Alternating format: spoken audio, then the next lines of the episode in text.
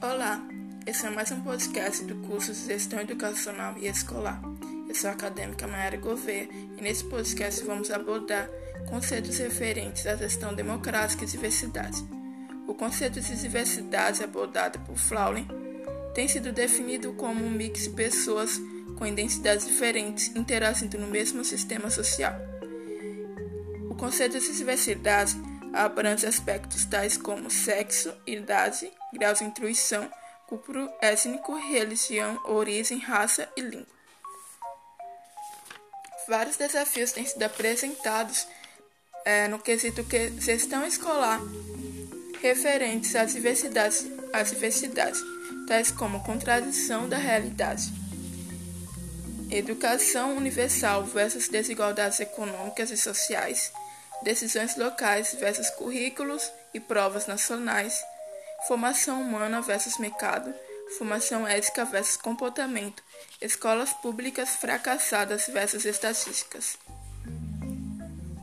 Segundo o relatório brasileiro sobre as desigualdades na escolarização do Brasil, os desafios se apresentam tanto nos níveis municipais, estaduais e na União.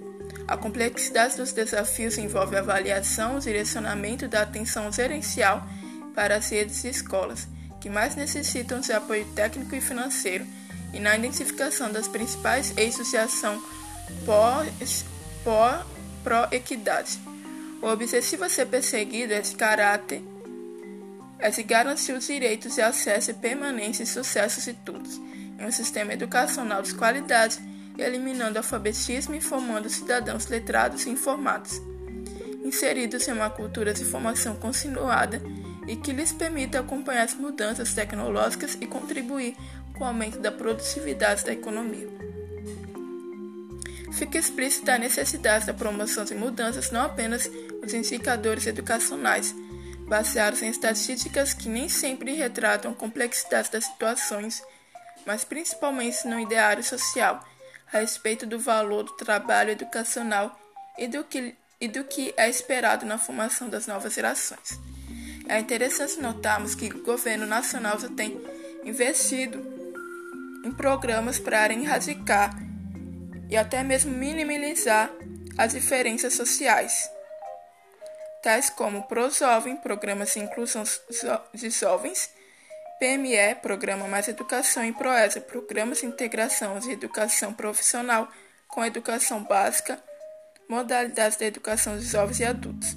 Esses programas têm como objetivo é, diminuir os, índices, de vulnerabilidade social, que acaba causando uma diversidade social entre ricos e pobres.